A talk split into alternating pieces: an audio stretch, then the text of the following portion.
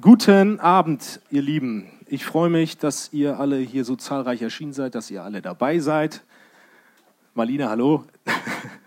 Du lächelst gerade so. Ähm, ich hoffe, ihr seid wach und ich möchte erstmal zu Anfang beten. Und dann geht es weiter.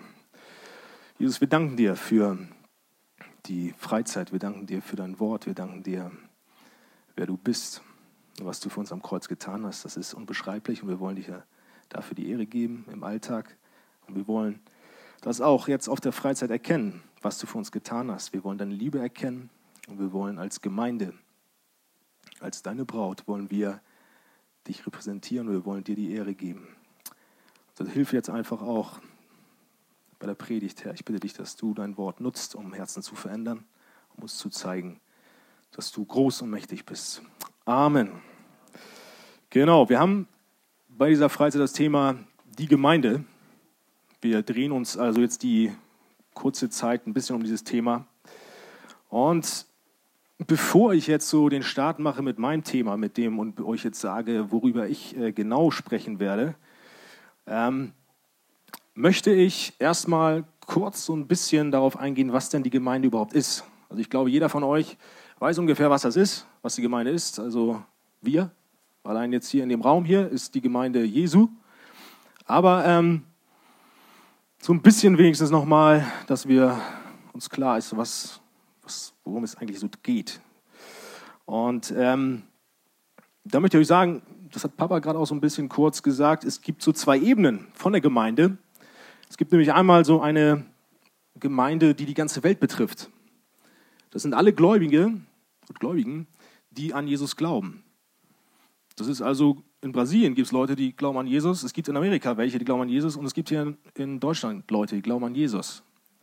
Und das ist die Gemeinde, die Weltgemeinde, globale oder universale Gemeinde, die zu Jesus gehört. Alle Gläubige, ähm, die an Jesus glauben. Das sehen wir zum Beispiel auch in Epheser 5, 25. Da erklärt Paulus, dass Jesus die Gemeinde so sehr liebt, dass er sich selbst für sie hingegeben hat. Und da spricht er alle Christen an in diesem Vers. Das heißt also, und er betitelt diese Gläubigen, die an ihn glauben, als Gemeinde. Und das sind alle Christen. Also gibt es einmal eine große Gemeinde, eine große Familie auf dem ganzen Erdball und sogar auch Leute, die schon vor uns gelebt haben, die auch in diese Gemeinde gehören. Alle, die an Jesus glauben und seinen Namen. Dann gibt es aber auch eine andere Gemeinde oder eine andere Ebene, sagen wir mal so. Das ist auch die, gehört auch zur Weltgemeinde und das ist die lokale Ortsgemeinde. Und diese Ortsgemeinde, da sitzen wir jetzt zum Beispiel zusammen. Das ist eine lokale Gemeinde. Zum Beispiel die Arche. Das ist quasi der Ort oder die Zusammenkunft, die jeden Sonntag, jeden Samstag passiert bei uns, wo sich Christen vor Ort zusammenschließen, zusammentreffen, um Sonntag für Sonntag eine Predigt zu hören, aktiv im Glauben zu wachsen, Beziehungen leben, in der Heiligung wachsen und immer näher zu Christus kommen. Und dieses Prinzip ist auch biblisch. Es ist nicht so, dass es nur eine Weltgemeinde gibt und dieses, diese Ortsgemeinde gibt es gar nicht oder auch andersrum, sondern das ist zum Beispiel wird es in Römer 16, Vers 5 ganz gut thematisiert oder allgemein, Römer 16. Und dort schreibt Paulus ein Empfehlungsschreiben, sogar von einer Schwester, die heißt Phoebe, ein wunderbarer Name. Ähm, und die gehörte einer Gemeinde in Korinth an.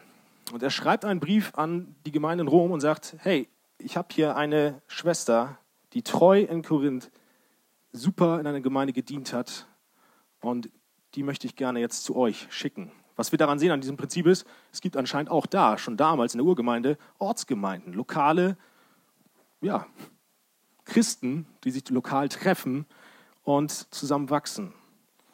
So dankt auch Paulus zum Beispiel in dieser Stelle von Römer 16 zwei anderen Glaubensgeschwistern, auch wunderbare Namen, Priska und Aquila. Ich spreche sie bestimmt falsch aus, aber verzeiht mir das.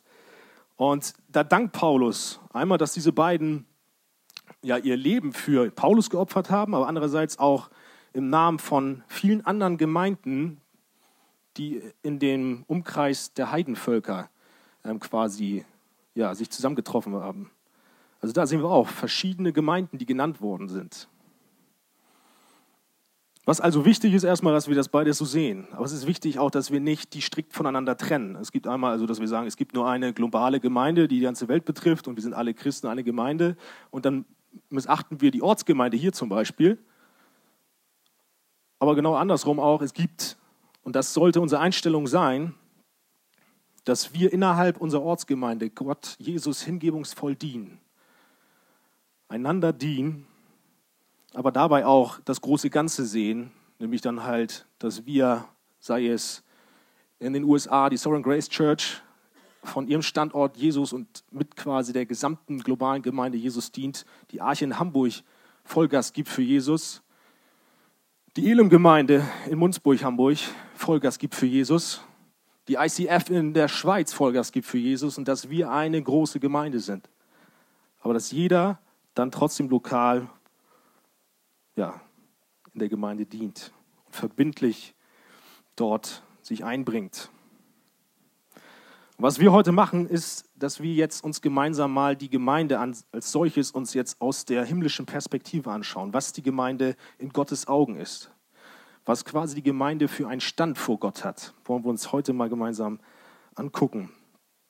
Und die Bibel verwendet verschiedene Bilder, Metaphern, um zu zeigen, wie Gott zu seiner Gemeinde steht, was für einen Status die Gemeinde in Gottes Augen hat. Und heute möchte ich mit euch gemeinsam ein sehr schönes Bild anschauen, nämlich ähm, dieses Bild finden wir in Epheser 5, Verse 22 bis 32. Und da deutet Paulus die Ehe, also ein Ehepaar, Braut und Bräutigam, auf Jesus und die Gemeinde. Also dieses Bild wollen wir uns jetzt mal anschauen und gucken, wie das jetzt mit Jesus und der Gemeinde irgendwie in Einklang kommt, zusammenzufügen ist. Und so ist auch die Titel, oder die Titel, genau, richtig, der Titel der Predigt, die Gemeinde, die geliebte Braut des Herrn.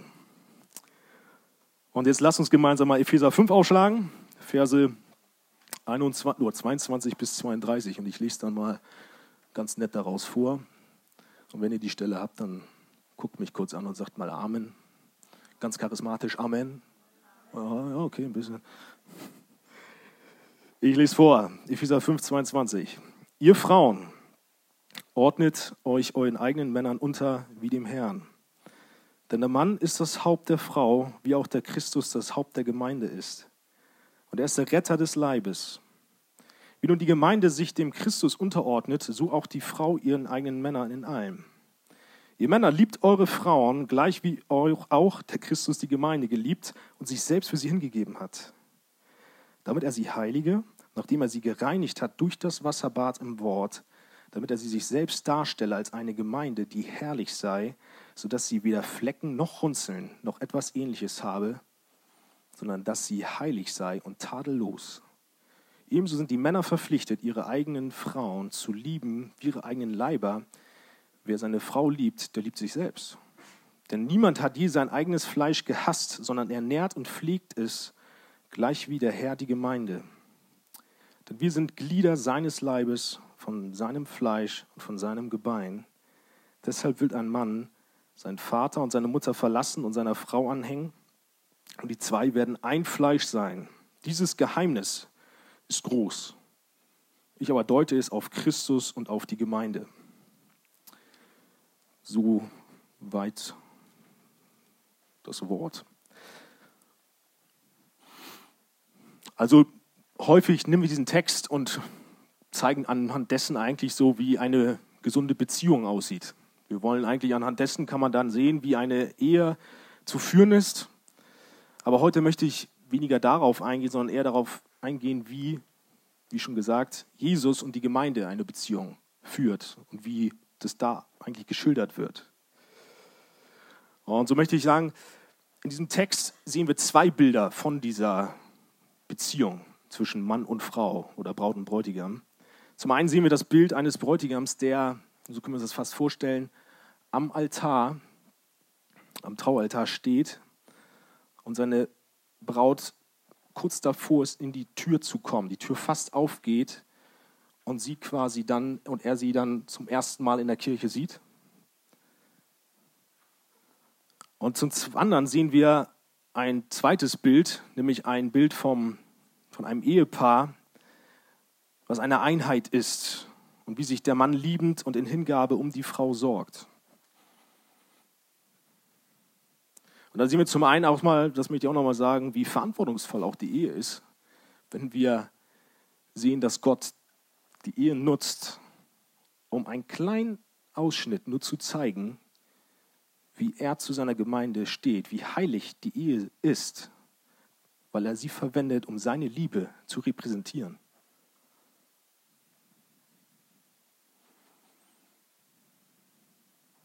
Und so möchte ich jetzt gerne mal die Rolle des Bräutigams in dem ersten Bild uns mal anschauen oder die, die Rolle des Ehemanns. Denn Jesus ist der Bräutigam.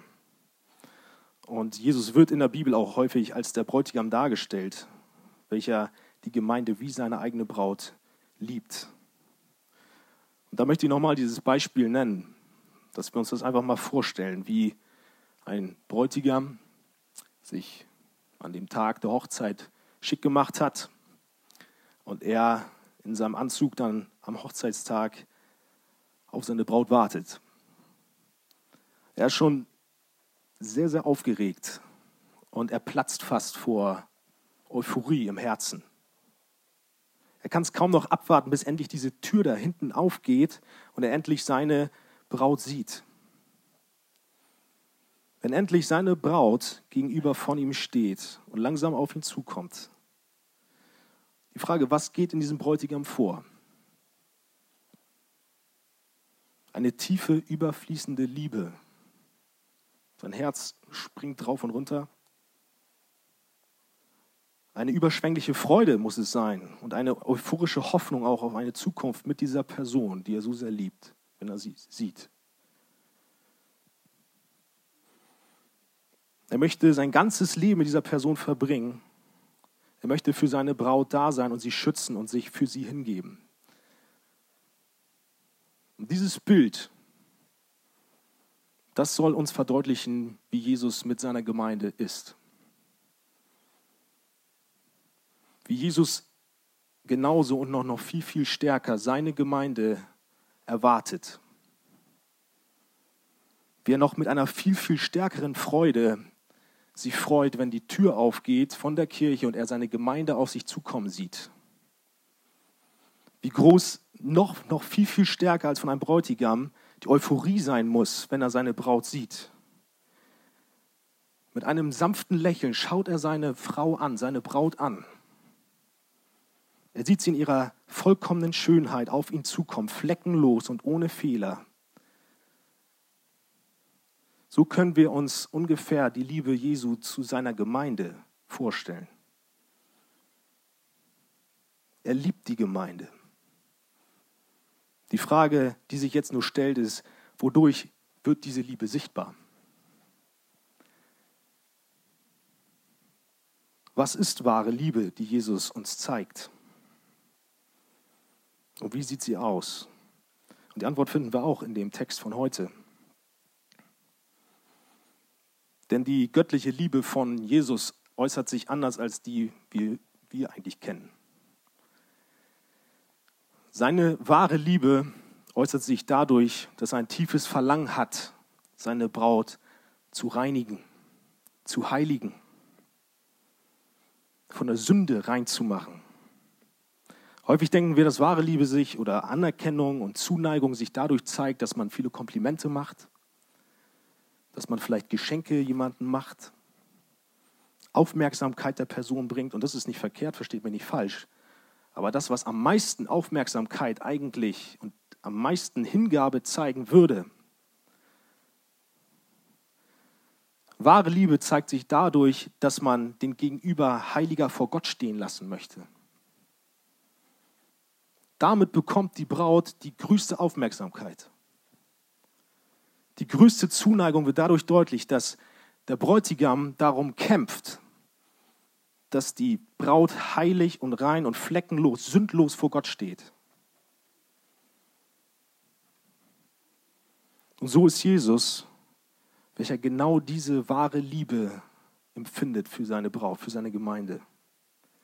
Er möchte seine Frau wirklich schön machen. Nicht nur äußerlich, sondern innerlich. Er möchte das Herz reinigen von der Sünde. Er möchte sie in einer Reinheit strahlen lassen, die wir uns gar nicht vorstellen können. Und er möchte in dieser Reinheit sündlos seine Braut entgegennehmen und darüber sich so sehr freuen.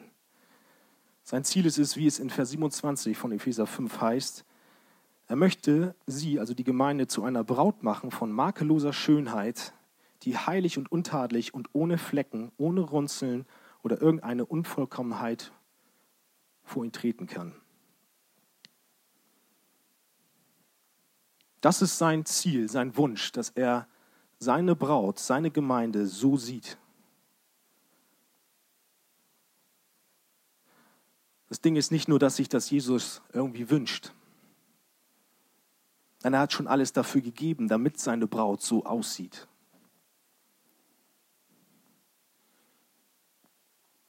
Eine Sache müssen wir aber verstehen, um seine Liebe noch mehr zu verstehen.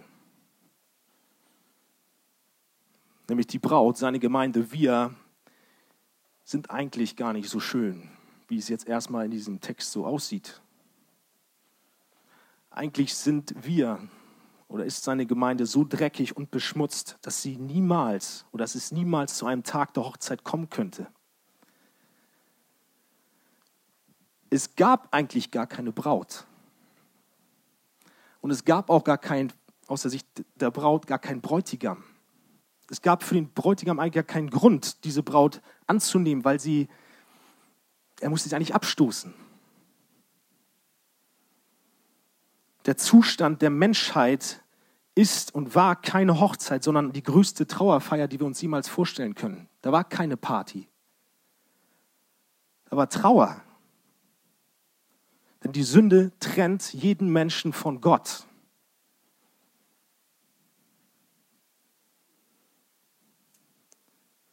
Es gab keinen Grund zu irgendwelchen Feierlichkeiten. Gott sah die Menschen an und da war keine schöne Braut vor ihm, sondern da war Schmutz.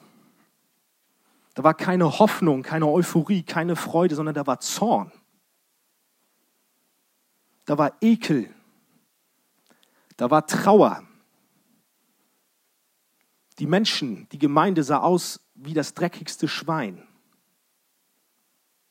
So drückt es Joel 1,8 sehr gut aus. Da geht Gott auf die Verfehlung Israels ein und spricht dann den Zustand ihrer Sünde an und sagt dort zu Israel, was sie in diesem Zustand machen müssen, weil Gott kann nicht sein, diese Menschen ab. Sie sind nicht bei ihm. Und was Gott dann sagt, ist, heule wie eine Braut die wegen dem, des Bräutigams ihrer Jugend trauert. Es gab aufgrund der Sünde keine Anzeichen für Freude und Zuversicht einer Hochzeit. Nein, es war eher so, oder es ist eher so aufgrund der Sünde, dass es sich anfühlt, als hätte die Braut kurz vor der Hochzeit, kurz vom Tag der Hochzeit, der Trauung, ihren Bräutigam verloren. So ist die Sünde. Durch die Sünde haben wir Gott verloren.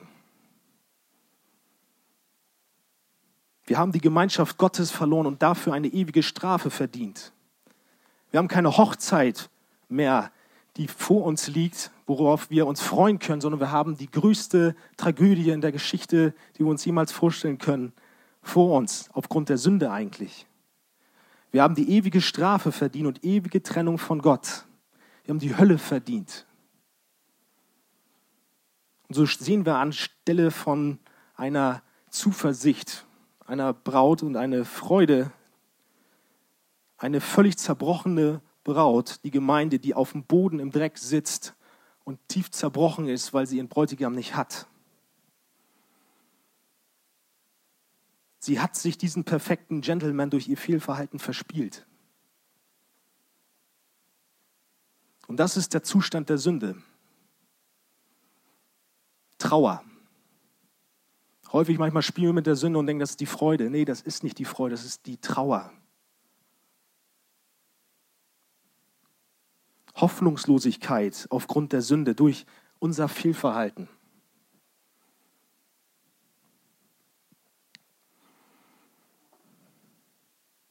Aber die Hoffnung ist nicht verloren und deswegen kommt jetzt gerade die Kehrseite der Medaille, was gerade umso mehr Jesu Liebe uns zeigt.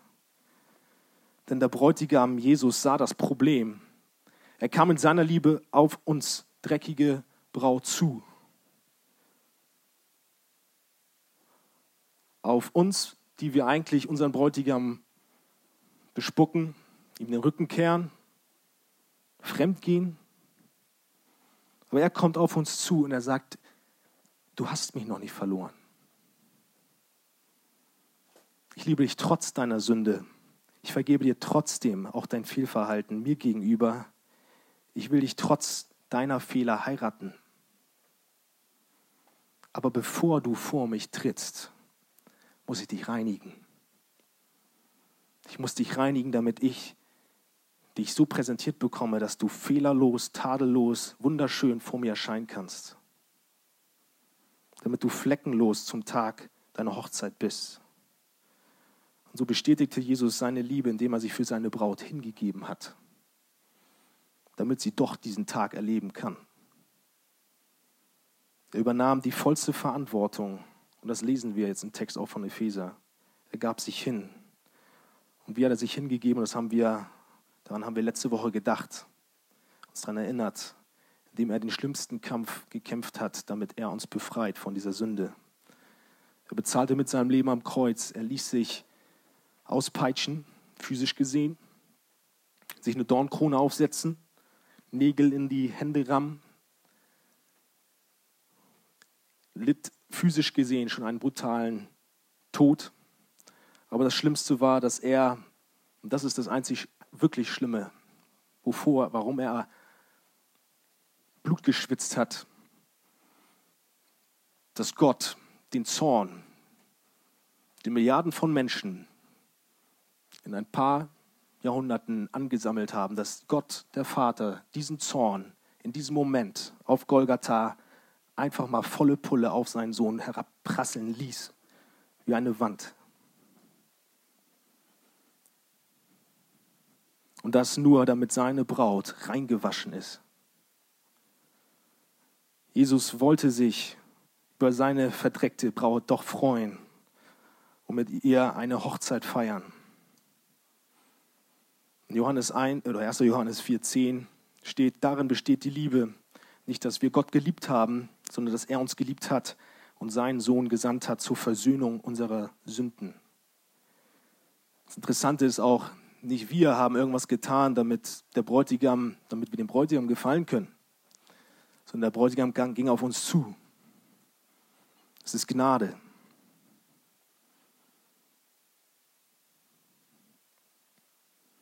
So wichtig ist die Gemeinde für Jesus. Er gab alles hin, sein Leben hin. Und so wäscht er seine Braut im Wasserbad seines Wortes rein, wie es in Vers 26 des Textes heißt. Das ist nichts anderes, als dass wir durch sein Wort daran glauben dürfen, was ich euch gerade erzählt habe. Unsere Bekehrung. Und durch diesen Glauben an ihn, an Jesus, an diesen Tod des Bräutigams und auf die, und die Auferstehung, ändert sich plötzlich die gesamte Sichtweise Gottes auf uns, auf seine Gemeinde. Wovor Trauer war, wovor Trennung war, können wir, dürfen wir den Vers, den ich jetzt vorlese aus Jesaja 62, Vers 5, auch anwenden. Da sagt Gott, wie sich ein Bräutigam freut über die Braut, so wird sich dein Gott über dich freuen. Gott freut sich plötzlich über die Gemeinde, da sie durch Jesus wunderschön aussieht und reingewaschen ist. Und auf dieser Grundlage, auf dieser Grundlage, dass wir durch ihn, seine Gemeinde, reingewaschen ist, tadellos aussieht und gerechtfertigt ist, fliegt Gott weiterhin sie. Er heiligt sie weiterhin und reinigt sie fortlaufend. Jesus tritt weiterhin und dauerhaft für seine Gemeinde vorm Vater ein. Er betet dauerhaft für dich und für mich. Er ist geduldig mit unseren Sünden. Er nährt uns geistlich, er schützt uns vor Versuchung. Und er versorgt uns. Er liebt seine Gemeinde, selbst wenn sie wieder versagt. Er heiligt uns. Und eines Tages wird dann die Braut, also seine Gemeinde, dann wirklich, wenn dieser Tag oder alle Tage dieser Weltzeit vorbei sind, wird eines Tages die Gemeinde, seine Braut, wirklich vor ihm stehen. Und dann wird sie perfekt vor ihm stehen. Häufig benimmt sich die Braut, seine Gemeinde hier auf der Welt immer noch manchmal recht dreckig. Aber eines Tages, und dahin führt uns Jesus auch hier in der Zeit, werden wir vor ihm stehen, rein und heilig und auch unserem ganzen Sein perfekt sein, ohne Sünde. Jesus heiligt und reinigt uns auch hier.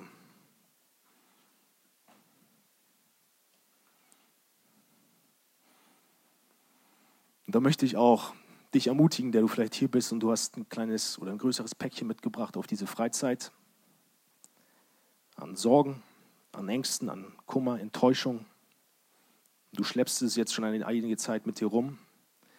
Und vielleicht denkst du dann auch, Jesus hat dich gar nicht so lieb, wie ich es gerade euch geschildert habe. Wo ist denn Jesus in meinen Nöten? Liebt er mich überhaupt? Das ist manchmal schwer zu verstehen, aber was uns seine wahre Liebe zeigt, ist, dass es nicht darauf ankommt, wie die Umstände manchmal hier aussehen, sondern worin die wahre Liebe besteht, und das wiederhole ich nochmal, ist, dass er uns vor Gott rein und reiner und reiner machen möchte. Jesus hat uns viel zu viel, viel zu sehr lieb, als dass er uns weiterhin in der Sünde baumeln lassen möchte. 1. Thessalonicher 4, Vers 3 steht, denn das ist Gottes Wille, eure Heiligung. Jesus möchte uns zeigen, dass er besser ist als diese Welt. Auch wenn Dinge uns hier verlassen und uns im Stich lassen, so zeigt Jesus uns seine Liebe, indem er sagt, ich bleibe immer bei dir. Ich halte zu dir, auch wenn es sehr, sehr dunkel aussieht. Die Welt vergeht, aber ich bleibe. Und so heißt es in Römer 8, 28, wir wissen aber, dass denen, die Gott lieben, alle Dinge zum Besten dienen, denen, die nach seinem Ratschluss berufen sind. Er handelt in Liebe zu dir und möchte noch näher dich an sein Herz ziehen. Und dieser Tatsache möchte ich zum zweiten Bild des heutigen Textes kommen, nämlich Jesus hat in seiner Liebe die Gemeinde zu seiner Braut gemacht und sie gehört ihm jetzt. So möchte ich jetzt auf die Verse 28 bis 32 ein bisschen eingehen. Da wird nämlich eine Einheit zwischen Jesus und seiner Gemeinde geschildert.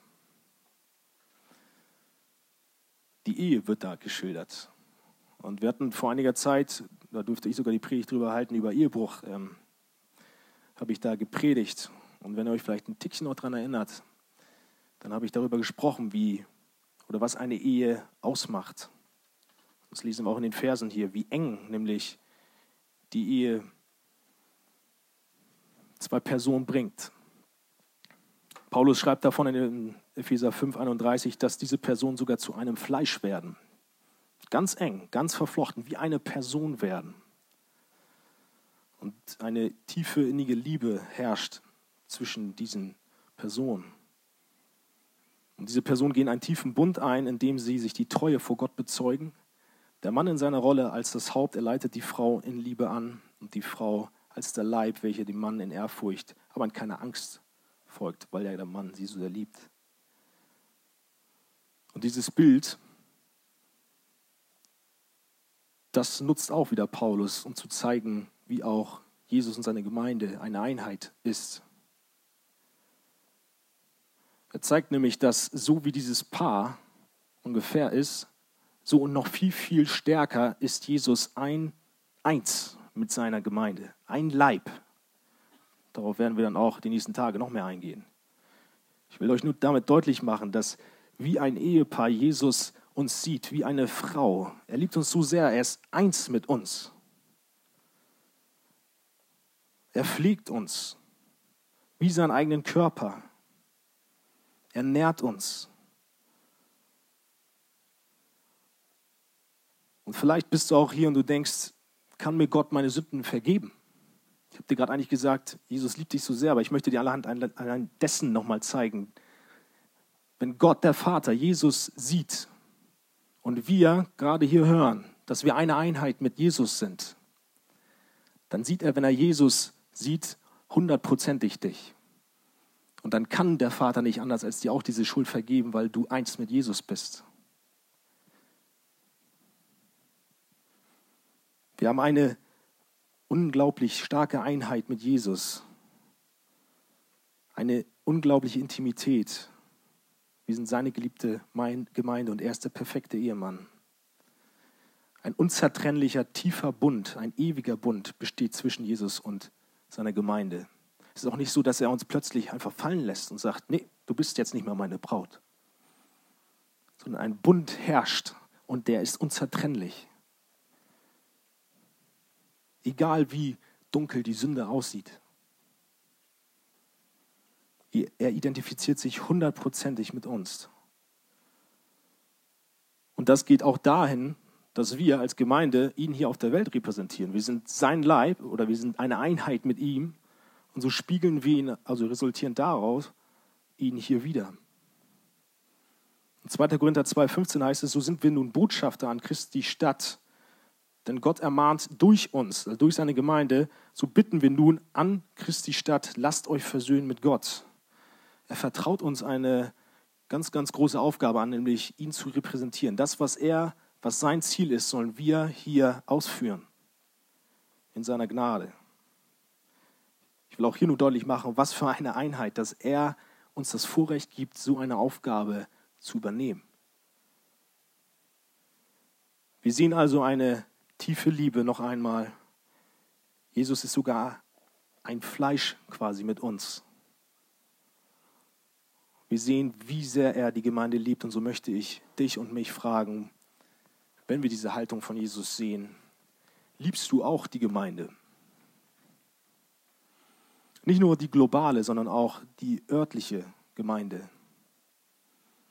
Der größte Teil ist vielleicht von uns hier in der Arche-Gemeinde. Ich weiß nicht, ja gut, in Hannover gefahren. Aber liebst du deine Gemeinde so, wie Jesus seine Gemeinde liebt?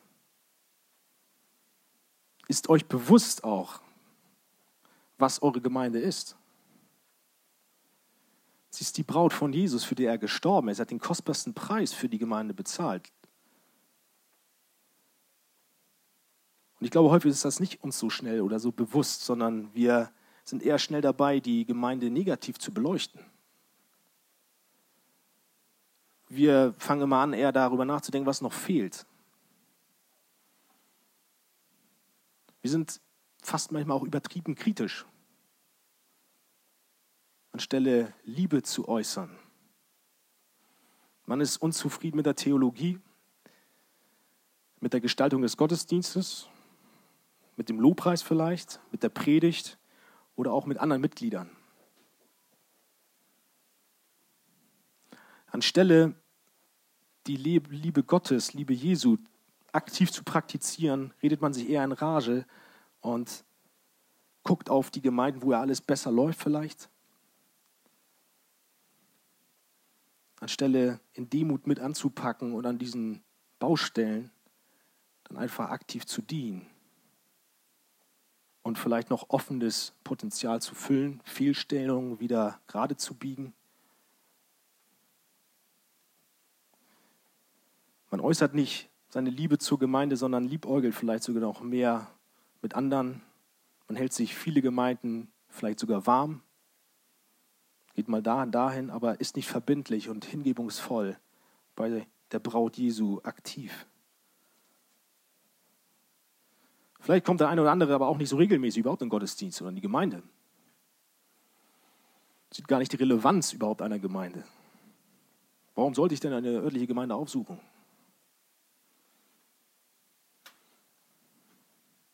Damit zeigen wir aber eigentlich aktiv, dass wir nicht so eine Liebe zu der Gemeinde verspüren wie Jesus. Und früher oder später werden wir auch merken, dass unser geistliches Leben darunter ordentlich leiden wird. Wenn wir nicht in geistlicher Gemeinschaft sind, dann werden wir geistlich gesehen auch eingehen. Da werden wir, glaube ich, auch in den nächsten Tagen von hören. Jesus reinigt nämlich unter anderem seine Gemeinde und Mitglieder durch Zurechtweisung innerhalb der Gemeinde. Er nutzt die Gemeinde. Du brauchst die Gemeinde, um deine Sünden zu erkennen. Psalm 27, 4 bis 6, da steht, eines habe ich vom Herrn erbeten, das ist mein tiefster Wunsch, alle Tage meines Lebens im Haus des Herrn zu wohnen, um die Freundlichkeit des Herrn zu sehen und über ihn nachzudenken, dort in seinem Heiligtum. Kannst du das auch sagen, dass du so gerne in der Gemeinde bist? Warum? Weil du da Gott näher kennenlernst, noch näher zu Jesus kommst. Oder ist es eher ein Ort, wo du eher schleppend hingehst und lieber in deinem eigenen Wohnzimmer bleibst oder, weiß ich nicht, bei YouTube-Predigten guckst, ist nicht schlecht, nicht falsch verstehen, aber lebst du aktiv Gemeinde, liebst du sie? Merkst du, was dir die Gemeinde gibt?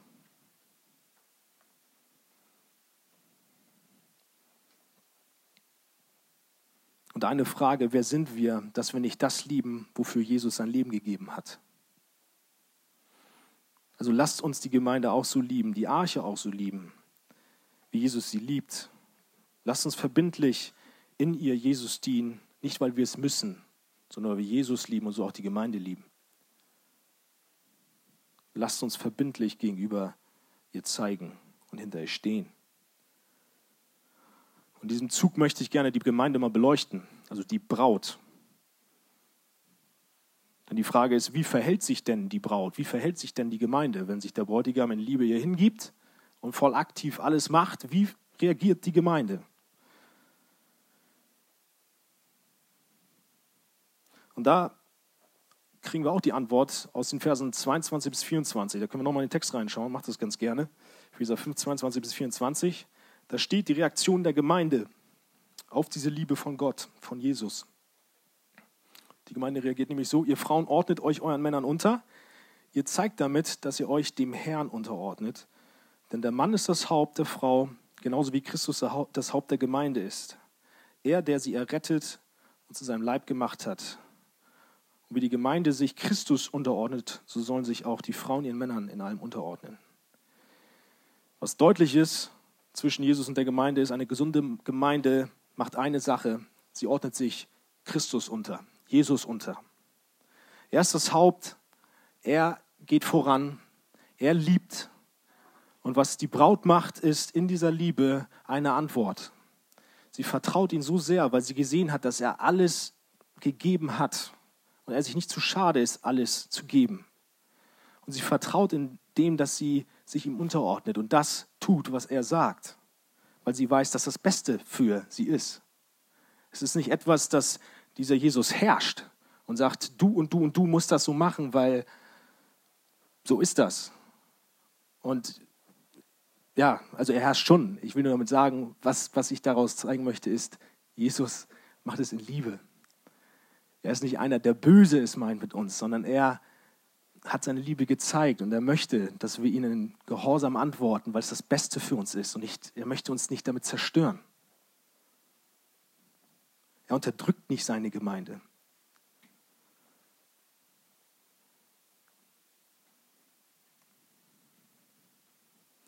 So tut also oder so ist die beste Gemeinde, wenn du so einer Gemeinde bist.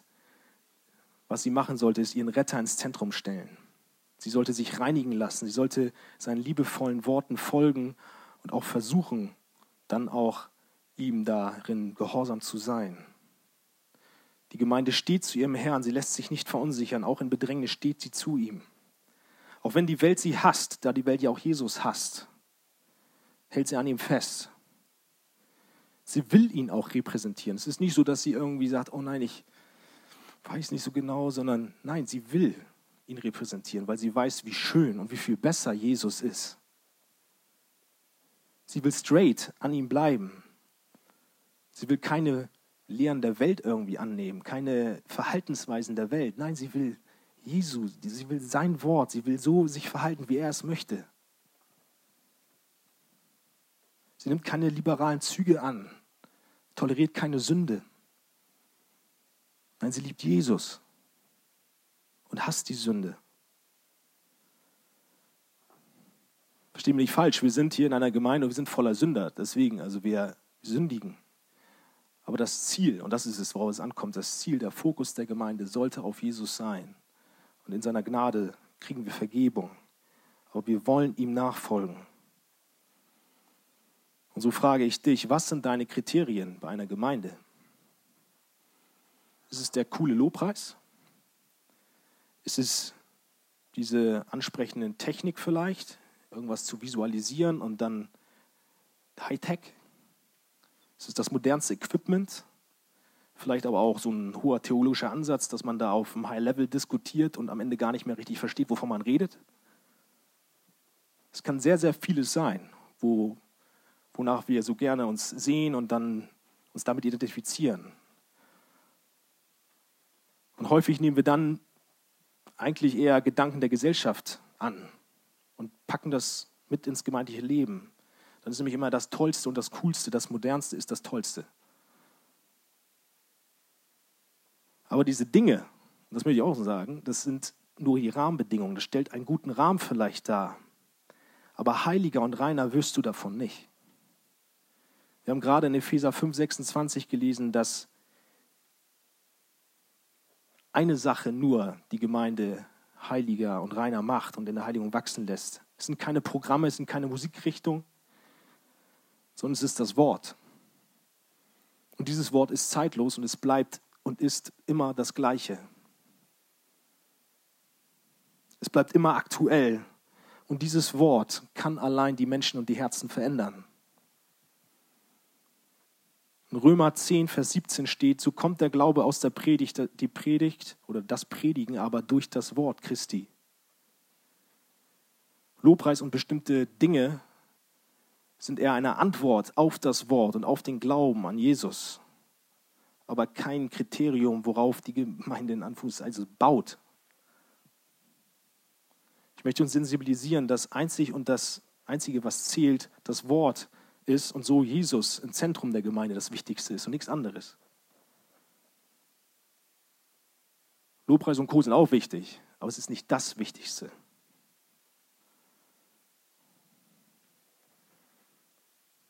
Und so möchte ich ja, uns dazu wirklich ermutigen, auch unsere Einstellung, unsere Haltung vielleicht zu überdenken.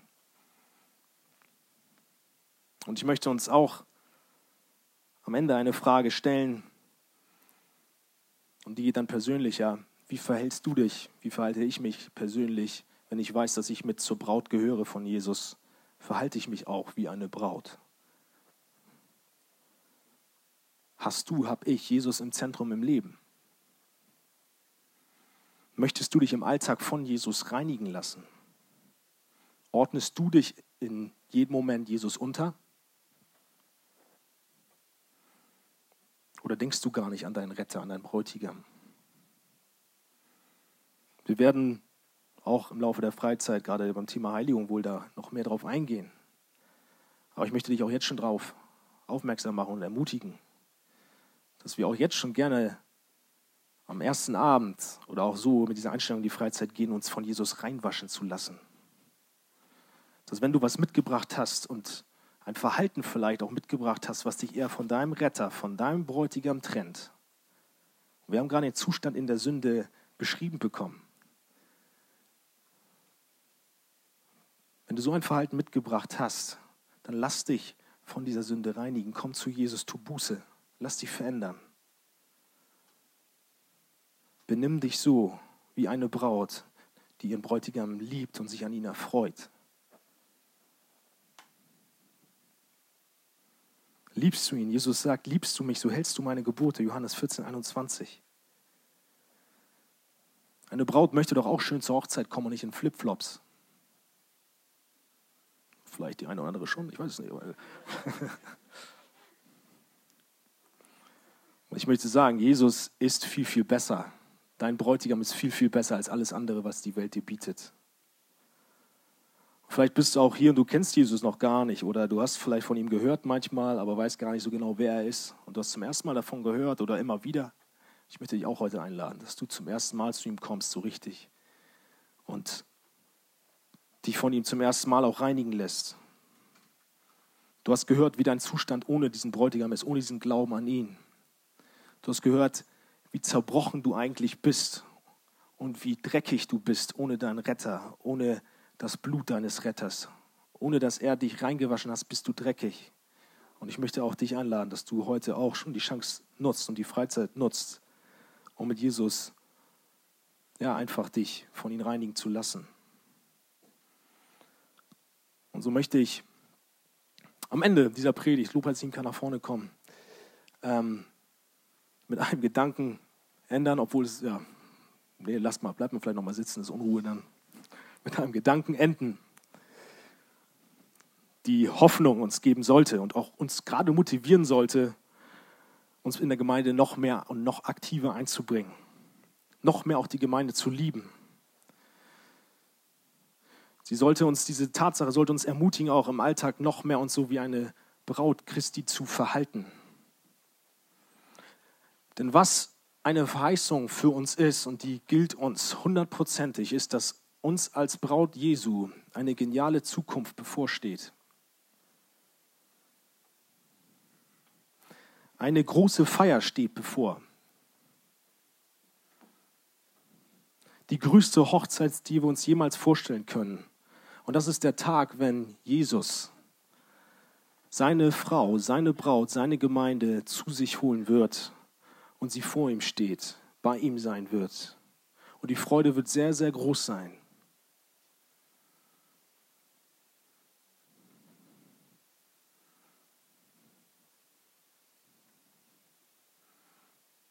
Jesus wartet auf dich jetzt schon. Und die Vorbereitungen für diese himmlische Hochzeit, die laufen auf Hochtouren. Und dann wird der Tag kommen, wenn seine Gemeinde, wenn die Arche Jugend dann in der Perspektive da sein wird vor der Kirche. Und sie wird vor dieser Kirche in einer Hoffnung stehen. Und die Tür wird aufgehen am Ende aller Zeit. Und sie wird, wir werden den Gang runterschauen. Wunderschön und herrlich und rein, funkelnd. So sehen wir aus dann. Und wir werden den sehen, am Ende des Ganges, der uns reingewaschen hat, der unser Leben gerettet hat. Das ist die größte Freude, die wir uns jemals vorstellen können, wenn dieser Tag eintrifft.